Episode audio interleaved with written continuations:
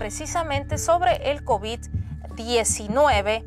Eh, señalaba el subsecretario de Salud, eh, López Gatel, descartaba una posible ola, una cuarta ola de, de COVID-19 y es que en México señala él que se han reducido los casos. Ante esto queda descartada esta ola que le comento. Escuchemos lo que comentaba el subsecretario de Salud Federal. Estamos en la semana 49 y vemos ahí el corte de información y abrimos esta semana con una reducción nuevamente, eh, lo que es alentador, porque tuvimos dos semanas consecutivas en donde había un incremento, pero vemos que esto no se configuró en una tendencia generalizada hacia una posible cuarta ola. De momento seguimos todavía con descenso y desde luego estaremos expectantes y vigilando todos los días el acontecer. Si hubiera algún cambio en esta tendencia, lo informaremos oportunamente. 0.4% son los casos eh, activos, el resto es simplemente la suma de todos los eventos de enfermedad que han ocurrido a lo largo de la epidemia y son registrados en el monitoreo epidemiológico.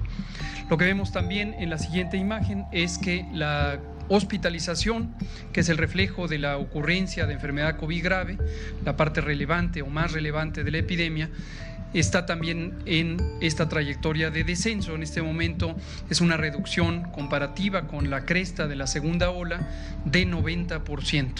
Esto, como ya hemos comentado en varias ocasiones, es sobre todo consecuencia positiva de la vacunación. La vacunación reduce muy sustancialmente el riesgo de enfermedad grave, hospitalización y desde luego de funciones.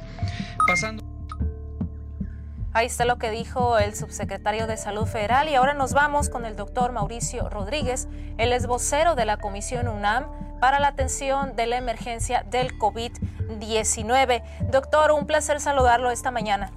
Hola, Denis, muy buenos días. Saludos al auditorio, gracias por, por invitarnos. Gracias, doctor. ¿Podría descartarse entonces una cuarta ola por la disminución de, de casos, tal como menciona el, el subsecretario? No, no podemos descartar todavía una cuarta ola y, y no, no, no es correcto estar volteando a ver solamente la epidemia a nivel nacional. Por ejemplo, ustedes ahí en Sonora tienen, tienen varias semanas de aumento de la epidemia.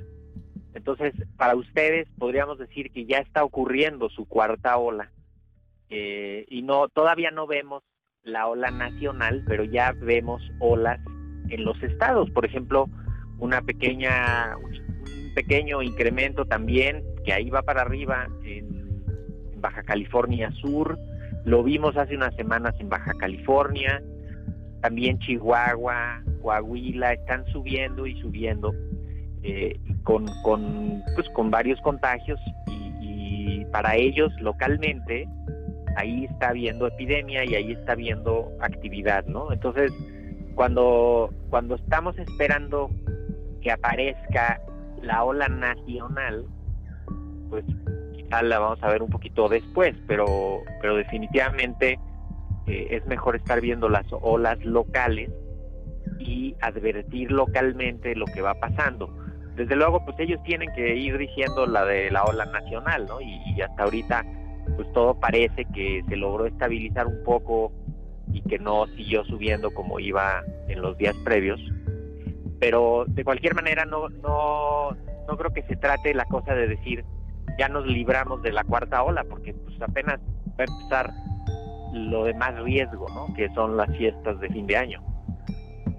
Doctor, ¿qué define una ola? ¿Hay un porcentaje de incremento en el caso de positividad que, que, defina una ola en una entidad o, a nivel nacional? Sí, sí, esa es una buena pregunta porque no, no tenemos una definición operativa de ola, ¿no? Y no podemos decir, a partir de aquí ya empezó la ola y a partir de acá todavía no empieza.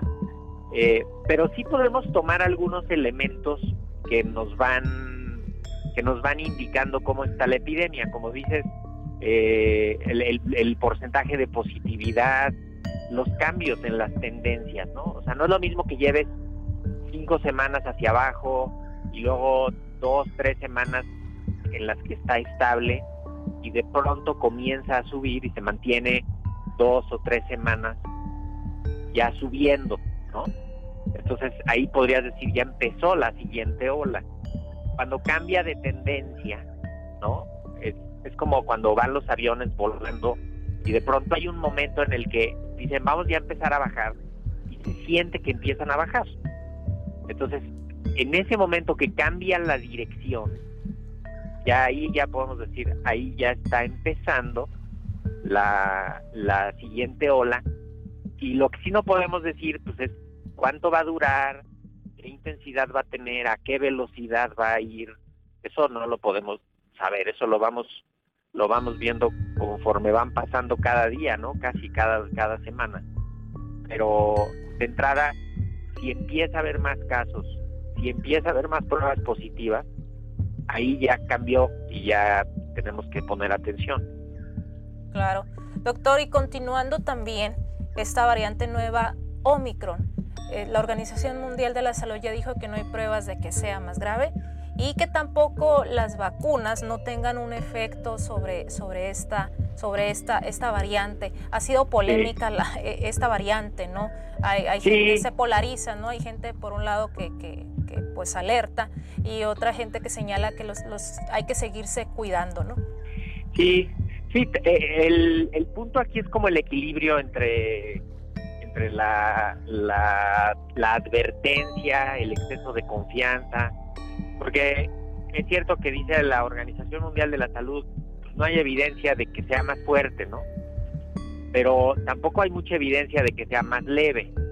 Entonces, pues, estrictamente nos falta evidencia, ¿no? Nos falta mucha información para poder decir cómo va la variante. Entonces, lo que debemos de decir es, mientras averiguamos cómo viene, hay que cerrarle la puerta y hay que evitar los contagios en la comunidad. Está en todo el mundo prácticamente ya, eh, en Estados Unidos, en México, en Canadá, está como en, ya es como en 30 o 35 países, eh, que es donde, donde hay capacidad de identificar variantes y tenemos que seguir completando información. Ya están empezando a salir algunos estudios que por las vacunas pudieran funcionar bien, pero no tanto.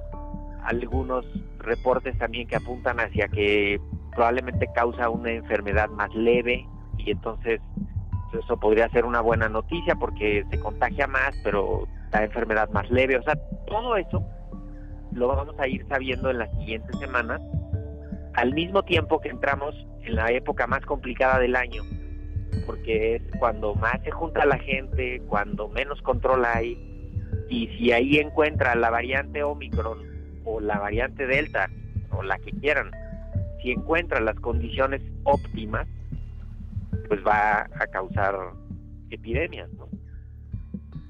Así es.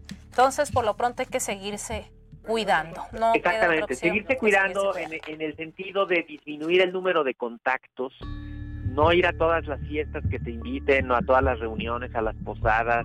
Imagínate que puedes ir jueves, viernes, sábado, domingo a un evento social de donde se va a perder la sana distancia, donde no van a usar el cubrebocas, donde va a haber alguien seguramente que esté contagiado o enfermo, ¿no? Eh, y ahí estuviste jueves, viernes, sábado y domingo y vas a perderle de vista la, la cantidad de gente con la que estás en contacto y eso va abriendo la oportunidad de los contagios. Entonces, y todavía ustedes peor, porque ustedes ya recibieron mucha gente y vieron a mucha gente en, a propósito de los días del Thanksgiving de Estados Unidos, y van a recibir mucha gente que no ha podido salir de Estados Unidos, pero que ya va a venir ahora en estas fechas. Y Estados Unidos tiene una epidemia fuerte ahorita. Entonces se nos va a venir para acá la epidemia. Hay que tener pruebas rápidas a la vista, dónde hacerlas, aislarse, si se sienten mal no vayan a las fiestas, a las reuniones, aíslense, cuídense, busquen atención médica oportuna para evitar que, siga avanzando y atender las indicaciones de vacunación, que ya empezó la vacunación en adultos mayores de nuevo, los refuerzos, eh, no importa qué vacuna recibieron antes, es seguro, es efectivo, hay que hacerlo. ¿No? Este, y, avanzar en la de los adolescentes y seguirnos cuidando, aunque estemos cansados, hartos desesperados.